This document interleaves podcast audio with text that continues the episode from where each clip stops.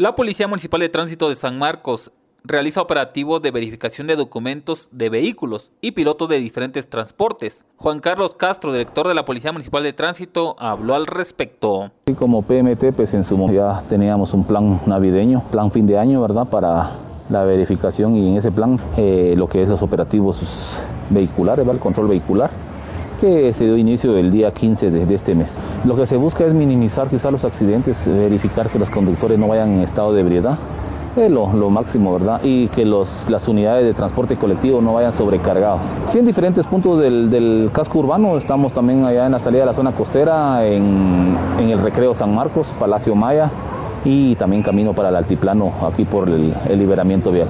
Bueno, lo que se ha visto es que la, los conductores casi le hace falta más algún documento, ¿verdad? por esos motivos de, de, sanción, una licencia o quizás también la tarjeta se les olvida, ¿verdad? y como también hay un artículo que dice que por no portar, que es lo mismo que se le olvidó, ¿verdad?